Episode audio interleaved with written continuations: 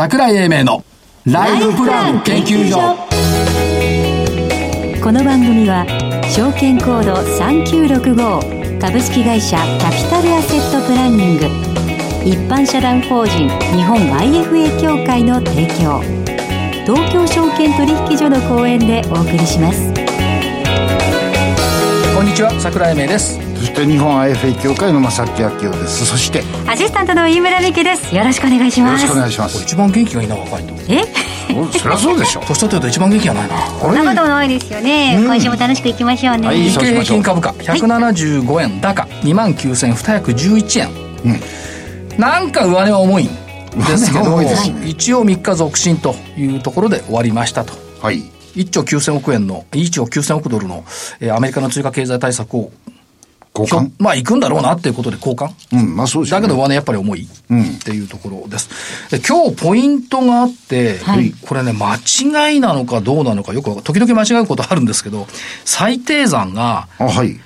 昨日、昨日、先週改ざんが5697億円も増えたのよね。うん。もう増えた？もう増えた。5697億円になったんじゃないの。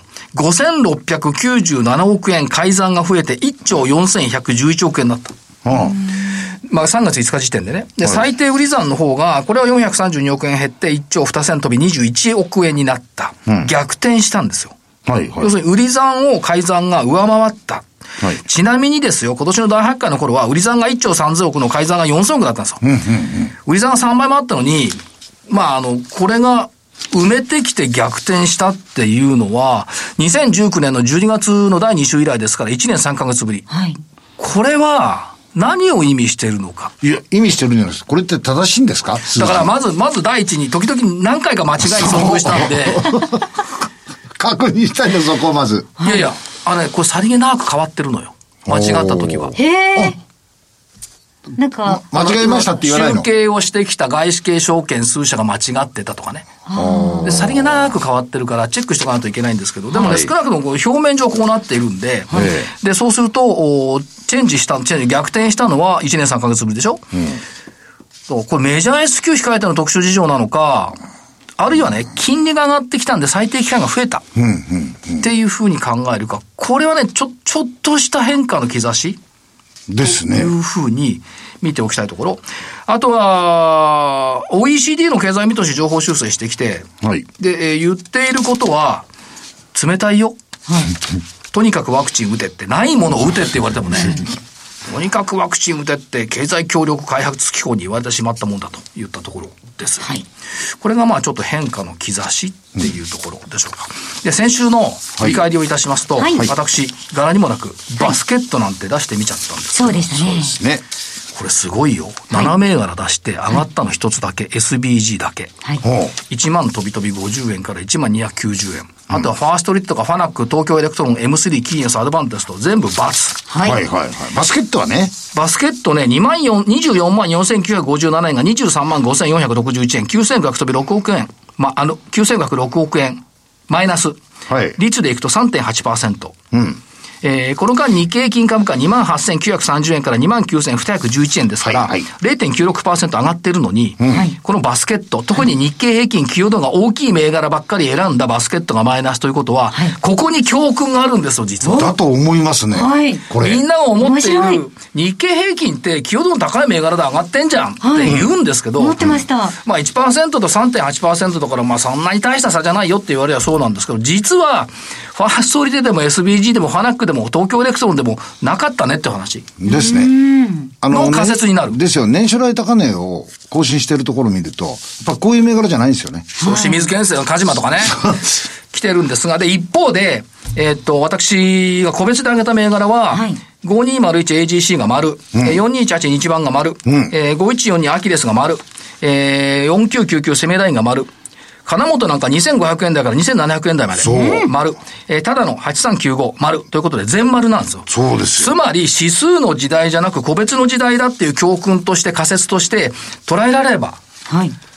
いいなっていうところと、残念ながら、4061の電化っていうのが正木さんが出した銘柄だったんですけど、はいうんここれ上がってんだよ、ちゃんとね。4000コロ当円から4255円で丸じゃない。はい勝率100%と勝率50%だから正木さんの勝ち。ああ でもね、来るまで、こういうことじゃないと思ってました。バスケットのことちょっと忘れてましたね。そうです。ですから、分けていきましょうか。いいです。今日の銘柄どうぞ。はい、今日の銘柄。えっ、と、今日は、えー、4401、アデカ。えこれもあの、先週と同じように、えっ、と、塩ビの原料をやってるところなんですが、まあ、添加剤メーカーとしては世界で第2位ぐらいの非常に高いシェアを持ってる。最近のところの動きで、リサイクル率が上がって、なおかつ、えー耐久性の、お耐久性の高い、えー素材を開発しているということで、えー注目に値するかなと。まあ、あの、わかりやすいところで言うと、食用、えっ、と、油の方で、はいえーリス印のマーガリン。ここもこのアデカの製品なんですね。まあ一応わかりやすいところでいくとそういうものを作ってらっしゃるというところです。業績はコロナの影響で若干マイナスですが、えー次回以降、時期以降、はい回復してくるのではないかと思って期待しております。はい。朝日電化っちゃ分かりやすいんだよね。そうなんです最近アデカになっちゃったからね。そうなんです。渋いところ来るね。はい、渋いです。6612バルミューダ。みんなが大好き。はい。トースター。おうしい。炊飯器。はい。最近は扇風機。掃除機。といったところ。で、去年上場ですよね。工業績。えー、4017クリーマ。えーハンドメイド作品の e コマースの市場クリーマを運営。製薬手数料の10%が収益源。巣ごもり消費でやっぱ利用者数も流通総額も増えているね。はい。7081交流レンティア、えー建設現場の事務所等々イベント会場なんかへの備品のレンタル。ということで、えっ、と、e スポーツ市場の開拓も準備始めたって言ったところ、えー、7685バイセル。最近 CM やってますけども、着物から始まって、えっ、と、遺品の整理とか葬儀、不動産等々でも、えーいろんなところの提携等々が出てきていると。最後。最後ね、い飯村さんにふさわしいかな？え？3189、?3189。原宿のアナップ。おああー、はいはいはいはい。私が学生時代あは。れ、原宿の店で一昨年正木さんと私と二人でえ？在庫整理してたのよ。はい。在庫整理までいかないですか？お客さん寄ってこないんだ、おじさん二人いると。原宿インお二人ですか？そう あ、じゃあ、お二人原午宿。前中ね、あれ2時間ぐらいいたけど、全然寄ってこないの避けるんだよね。しかもゴールデンウィークですよい。や、なんかで4も、月の29日だったよ。そうです。偉い人が来てなんか相談してんのかなって感じですよね。いらっしゃいますとこう言ってさ、一人だけ答えてどっから来たのって言ったら、埼玉から来ました。そうですね。その子だけ。その子だけ、いい子ですね。でもお母さんと一緒に来てた。はい。えーアナップ、女性向けの衣料雑貨アナップ展開って、はいネットが最近増えてきてるんですって。であとね、店員さんが SNS で発信なんかして、いろんなものが出てきてるっていうことと、あとね、フィリピンでライセンス供与を始めた。理由、若者が多い。うーん。ということで、はいえー以上の銘柄群。ということで、この後ゲストの方のご登場です。桜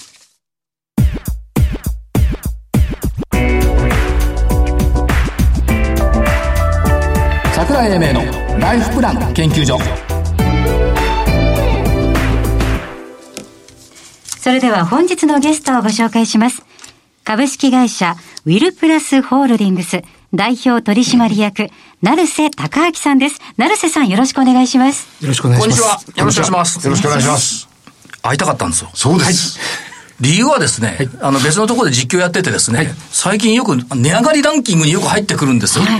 で、そのたんびに、この会社は海外の輸入車を販売してる会社なんだけど、そんなに売れてるのか、そんなに売れてるのか3回ぐらい言ったんですよね。売れてるんですね。ありがとうございます。間違いないと。間違いない。はい。輸入車の市場環境、環境、市場環境そのものが、まあもちろんコロナの影響もあったと思うんですが、やっぱ拡大してるって見ていいんですか？あの、確実にお客様増えて、あの、いらっしゃって、あの、輸入車を選択肢にしていただける方が増えているというふうに感じています。これ、コロナの環境でいろんなことをなあ取り組んでおられますけども、やっぱ感染防止対策、時短、商談予約制、保険業務電子化、業務フロー見直し、ペーパーレス、ウェブ会議、相当これ DX 化を含めてはい。進んできたということですね。はい。ここ、あの、コロナをきっかけに我々いい、あの、機会をいただいたと思いまして、本当に変革するチャンスだというふうに取り組んでおります。第2四半期時点で月別来店客数の推移を見ると、既存店ベースで、えーっと、前年比134%。増はい。えてんですね。ありがとうございます。これはやはりデジタルマーケティングにかなり力を入れていることと、あとは既存のお客様との関係性が非常にうまくいっておりますので、そこで、あの、ご支持いただいているというふうに理解しています。で、まだあの3年ぐらい経ってますけど、えーっと、正木さんは、ローバーミニを買ってないと思うんですけどね。はい。買ってないんですね。で、ここに乗っけなきゃいけないですね。ぜひあ赤いという色まで指定したのにね。赤いミニを。いや、うーん。で、で、えっ、とですね、外国車っていうところから言って、かつ、えっ、と、車っていうことでいくと、世間が御社に追いついてきたのか、御社が世間に追いついてきたのか、微妙なところではありますが、世の流れは、まずは脱炭素化。はい。EV 化っていうところ、これ、あの、ヨーロッパ車進んでますよね。はい。英国を中心に、あの、2030年からガソリン車、ディーゼル車を販売できないとかですね、えー国によってはもうハイブリッドも廃止、あの、販売できないような国も増えております。だって、あれですよね、えっ、と、フォルクスワーゲンなんかもうガソリン車やめる。はい。ボルボルボなどももう2030年から完全電動化すると発表されています。だからそういった意味での EV にい移行するときに、やっぱりヨーロッパ車いいな、のジャガー乗せたから分かるでしょ？いいなって。いいですよ。で今度ミニにすればいいから。ということで EV でしょ？でもう一個が、これも関わってくるんですね。ケース、コネクテッドカーのところ。はい。えー最新の車はすべて SIM カードが搭載されている車が多ございまして、お客様のあの故障情報とか診断情報、あのシステムアップデートもその SIM カード経由でネットを通じて行われると。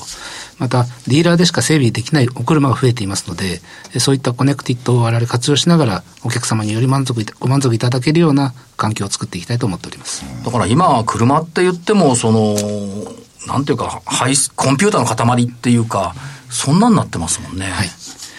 あの、どんどん技術が高度化しまして、ディーラーでしか整備できない車が増えているという環境でございます。正木さんの時代は、あの、ブレーキオイル足りなければ自分で足したりやってましたけど、今無理ですよね、そういうレベルじゃ。その通りです。でしょ？ブレーキオイルとか足したでしょ？足しました。ウォッシャーとかね。はい今無理よ。あ、そうです。うん。だから、行かなきゃいけない。はい。で、えっ、と、今後の取り組み、ニューモデルってどうなんですか？やっぱこ変わってきてるっていうことですか？はい。弊社マルチブランド戦略によりまして、あの、毎年毎年新しいモデルが、えー、様々出てくると。で直近は、やはり、あの、ランドローバーのディフェンダーという車が非常に人気を博しております。このマルチブランド戦略っていうのが非常に秀でていて、はい。一つじゃないから、あるものがバーッと売れた時に、新しいの大体売れるんですよね。で新しいのが売れた時に前のやつがちょっと落ち込んできてでも、これで補う。で、今度落ち込んできたやつがまた、新しくニューバージョンになるとこれが上がってくるか、はいこのマルチブランド戦略で、売り上げが平行化するっていうこと。あ経営を安定化させるためにそういう戦略を。ですよね。切り目なく新車がラインナップに加わってくると。いいですね。だからそういう意味では、このビジネスモデルは素晴らしいなっていうことと、あとあの、出店っていうのはどうなんですか？北九州、それからまあ東京、関東圏っていうのがイメージあるんですけども、その他の展開どんな感じでしょうか？はい。えー福岡市もそうですけれども、えー直近では、仙台、それから、えー郡山、山口にも出店しております。郡山、仙台。これ山口って福岡県の隣ですよね。はい。だからミニが結構売れ行きいいんですって？はい。山口県は非常にあの小型車が人気ございまして、ミニのシェアが非常に高くございます。だから買わなきゃ。まさきさんのミニも。買わなきゃいけないのよ。出身埼玉県ですけどね。いや、近いじゃない？あ近くないですよ。あそう山口ですから。飛行機乗っちゃえば1回で行けます。はい。えっ、と、あと、CI 変更された。はい。この意味合いどう見たらいいですか？これはやはりお客様のご満、あの、ご来店時のご満足度を高めるために、しっかりと投資を行っております。CI も変えられました。そして、業績がですね、いいんですよ。いいですね。いいんですよ。中間期で売上高が、えっ、と、110 199億飛び900万円。これが前年同期比10.7%増。営業利益12億飛び500万円。前年同期比61.0%増。これ売上営業利益ともに第二四半期としては過去最高。はい。世の中がコロナで、人はあんま動いてないな、中で、この過去最高って、やっぱりその、DX 化等々、ウェブ化とか進めたっていうのが背景にあるのと、やっぱ会社人気ですか？はい。あとは、あの、コストダウンもあうまく効いておりまして、そういった様々な要因から、えー収益性が上がっているというふうに考えております。あと、新車ばかり今話してました。中古車も好調なんですね。はい。中古車も好調に、あの、どちらかというと新車は現在、あの、生産が若干やはり、あの、ロックダウン等で、えー、滞り気味だったところで中古車がしっかり補ってくれたという形でございます。あと、物流ですよね、ちょっと。まだ時間かかる。やはり船で運んでまいりますので、各機構地で PCR 検査を受けて問題があるとまたそこですあの止め置かれますので、通常よりも倍近く時間がかかってしまっている状況でございます。でこれ、さりげなく、あの、会社説明書に書いてあるんですけど、デモカー、まあ、お店に展示してる車ってことですよね。はいデモカーの減価償却費が増加している。おお。原価償却費が、でもデモカー、私最初乗ったのはデモカーでした。で、減価償却費が増加しているってことはですよ、外に出ていかない損失が増えているってことでしょ、つまり内部留保が高まってるっていうことを社長、これは言いたいってことですね。はい、あの、順調にそこは、えー蓄積できていっておりますし、また、あの、このデモカの減価償却費も今、現在は投資もしっかり終わりまして、はあ。あの、EV 化、PHV と対応で若干増えておりましたけど、現在は店舗あたりは、えー減少している傾向にございますので、売上が伸びますと、その分営業利益にダイレクトに反映される。そうですよね。ということですよね。だからね、これね、減価償却費増加って書いてあるけど、これね、悪いことじゃなくて、実はねじゃないといいことなんですよね。はい。えっ、と、あと、通期については情報修正をされました。えー売上高で383億4400万、6.1%増。営業利益18億3600万、55.5% 増と、この驚異的な伸びっていうのは、やっぱり利益率の改善ですか？はい、あのまだまだ我々改善できるというふうには考えておりますけれども、やはりこの今、新車の、えー供給の、えー不安定さから、そこの、えー情報修正を今、組ませていただいております。で、まあ、背景としては、まあ、ウェブ等々の効果も大きかったと。はいいうことですね。あとは新車の商品入荷、先ほどありましたけども、コロナの影響ありましても、これ回復してきてるって見ていいんですか？でまだ、えー遅れがちでございますので、これがしっかり回復してくれば、我々また業績に寄与する分が大きいと考えています。なんか、楽しくなってこない？変化率。お話聞いてると。そう。ね、だからやっぱ会いたかったんだよ。だ久しぶりで見たら明るかったのそれから。だって色つやいいもんね、社長いいいい。ね。本当本当まさきさんよりはるかにいいよ。まあ、そう当たり前ですよ。あ あと、あの、配当、年間配当、えー、21円77銭の引き上げを予定されていると。はい配当成功があ17.5%。はいということで、あの、株主さんの方見てますし、株主優待は、えっ、と、100株につき6月末基準で、優待内容、クオカード1000円分ということを出されていると。言ったところ。店舗数どうなんですか？今、32店舗っていうのは昨年6月末時点だったですけど。はい。あの、今期は3店舗また、えー出店させていただいておりますので、また、そこでしっかりと成長をお示ししていきたいというふうに考えています。やっぱり大きな丸で見ると、えっ、と、東京、それからまあ福岡といったところが大きな存在点になってきているというところ。これをまあ全国的に広げていこうというところですよね。えっ、と、あと、車両販売とアフターサービスと保険等々っていうのも、やっぱりこれはまあ来店、それから御社のファンを作るという意味では、これずっと続けていかれるとはい考えていいですか？特にストック型ビジネスである保険の部分を我々力を入れておりますので、このストックをしっかりと、えー収益に、収益の基礎体力として高めていきたいというふうに考えております。はい。あとあの、マルチブランド戦略の中で、えっ、と、最近目についているのは、ジープが最近よく目につくんですよ。ありがとうこれ。はやっぱり、御社の営業努力じゃなくて人気が高い。あの、ジープは弊社、あの、シェア日本でトップでございますの。そうですよねはい。あの、そこはしっかりと、まだまだ広げていきたいというふうに考えています。これお客様の心理ってのはやっぱり違ってきてるんですか？やっぱりその、アウトドア派が増えてきたとか、ちょっと高いのに乗りたい、好きなのに乗りたい、個性のある車に乗りたいってのがあるんでしょうか？はい。やはり、指向性の高いお車を選ばれるお客様もかなり増えてきていらっしゃるというふうに考えています。あれだけね、頻繁にジープ見ると、私も乗りたいなと思うもん。いいよ。特にアウトドアはいいですよね。かっこいいですよね、走ってるの見るとね。まさきさん、2代目はジープで。もう一台は飯村さんがジープを買う。あ、あ、あえっと、免許を取るところ大丈夫、ローンがあるから。免許がなくても車買えますので。あ、頑張ります。はい。あと、ドミナント戦略は今言ったようなアイディアということで、あとは、あのーブランドという意味では、はい。未取扱いブランドで、まあ確かにあるんですよ。はいで、このあたりっていうのはターゲットブランドが9つ以上。はいまだあるということで、これはやっぱり、えーどうしても仲間に加えていきたいということですね。はい。あの、こういった環境下でございますので、今案件もかなりいただいておりますので、しっかりと M&A 実現していきたいというふうに考えております。やっぱりね、あのー、御社の経営指針としてある3本の矢っていうのがあるんですけど、3本の矢をあそこに前につけてる車って欲しいですよね、やっぱね。そういう意味で。そういう意味なるほど。そう。まあ、あの、ターゲットブランドもたくさんあるってこと。あと、背景としてのやっぱり輸入車市場、この、日本って輸入車少ないんですよね。はい。あの、お隣韓国でも20%を超えるシェアがございますけれども、日本はまだ、えー、8%、8.9%、一番良かった時でも9.2%という形でございますね。まだまだえー伸びる余地は十分あるというふうに考えております。バイクだってやっぱり輸入車のかっこいいもんね。かっこいいですね。ハーレー・ダビッドソンとかさ、BMW とかさ。高いね。ね、そうですよね。えーっと、で、えー輸入車というところと、あの、やっぱり自動車産業は変革の時期っていうふうに見ていいんですか？はい。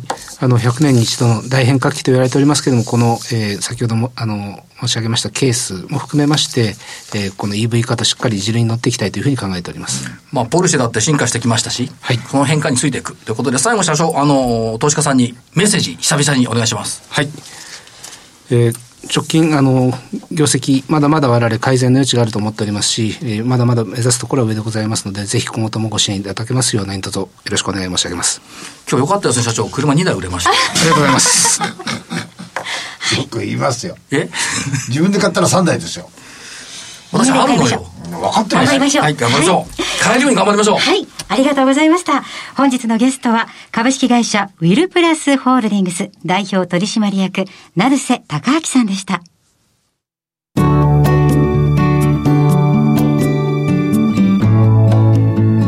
今週のライフスイート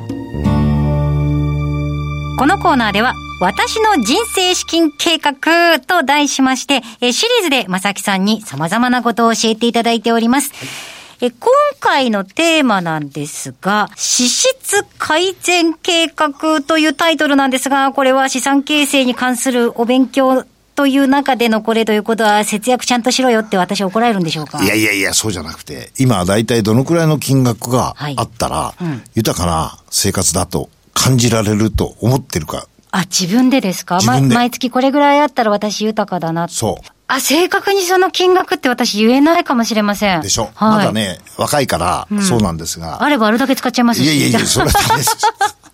ま ああの、えっ、と、基本的に今ですね、アンケートによりますと、大体希望金額が月額、夫婦で、二人で、えー、30万円必要だって言われてるんです。はい年間360万円ですよね。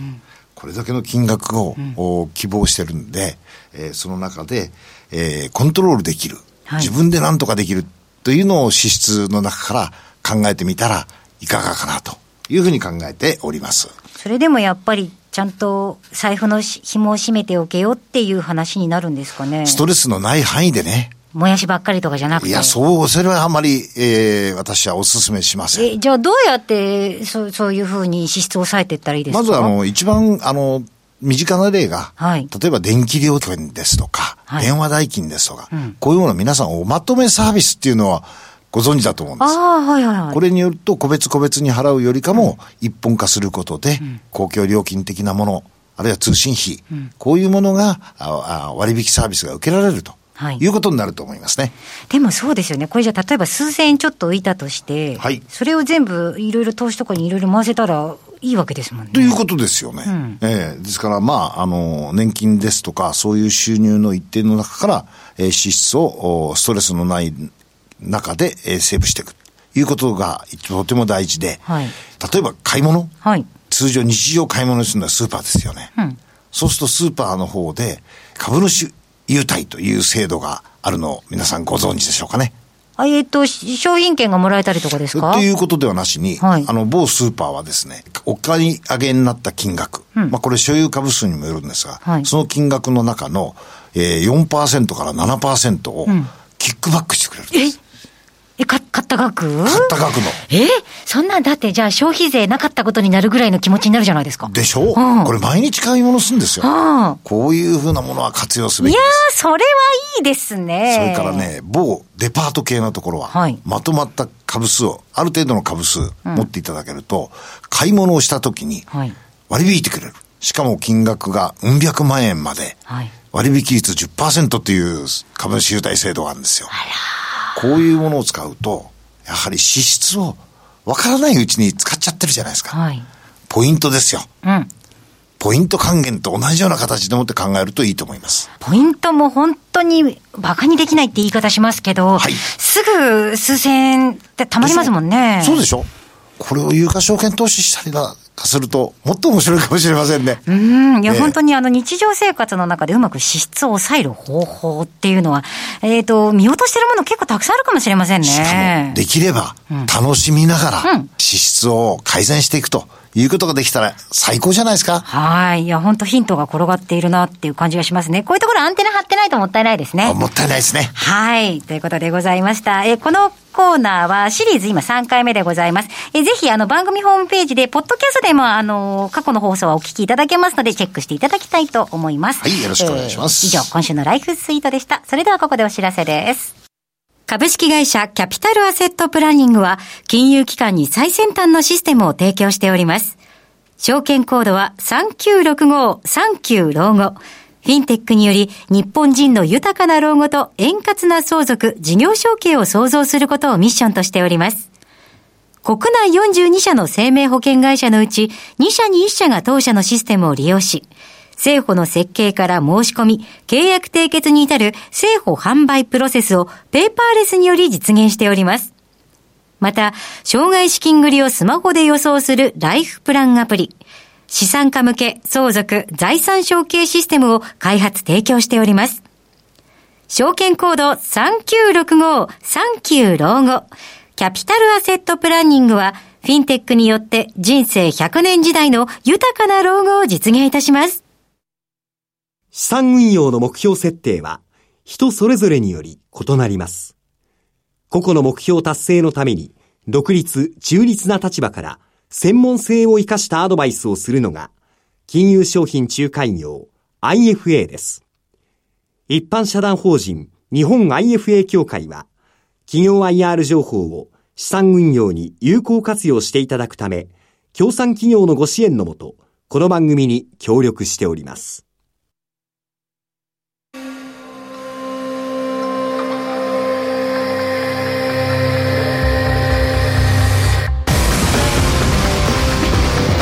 桜英明のライフプラン研究所この番組は証券コード3965株式会社キャピタルアセットプランニング一般社団法人日本 IFA 協会の提供東京証券取引所の講演でお送りしました。なお、この番組は投資その他の行動を勧誘するものではありません。投資にかかる最終決定はご自身の判断で行っていただきますようお願いいたします。この番組は東京証券取引所公演ですからね、ちょちょっと賢いなこと言うと、東証一部の予想配当利回り、駅回り4.11%、10年債利回り0.12%、うん、どっち買う？普通ね、駅回りのが高いからそっち行こうと思うじゃん。人は逆のことやんだよね。どうして？バブルの時、えー、駅回り2%、えっ、ー、と、10年債利回り8%。この時みんな株買った。8%いく。でしょ今は、今はだから4.1%の駅回りに行かなくちゃいけない。うん、っていう、ちょっと格調高いところで、ね、はいはい、言いましたけど、えー、明日福岡行きます。ああ、はい、西向く。西向く。今年初。あ、来週大期待ですね。いいね。ねはい、西向く桜井株高。で、JAL のホームページ見てたら全部ポッチのついてから、あれ全部結構やと思ったら、はい、なんか手数料、解約手数料が安いかなしか、その印だったんで、結構ですかって聞いたら違うんですよって言われて。焦ったね。そうですか。瞬間 ANA 見たら全部空いてるのになんでだみたいな。でも電話に出てくれるまで15分かかったね。でしょ。うんものすごく混んでるんですよ、まあ、知らない私が悪かった。まあ明日福岡行ってきますんで西向いて頑張ってほしい S q でもありますしとい。うところですね、えー、っとライフプラン研究所この辺りで失礼します。出演は所長の櫻井英明そして日本 IFA 協会の正木明夫そしてアシスタントの飯村美希でした。じゃあ正木さん近所の人に老婆売ってね。ということで 来週まで。ごきげんよう。ごきげんよう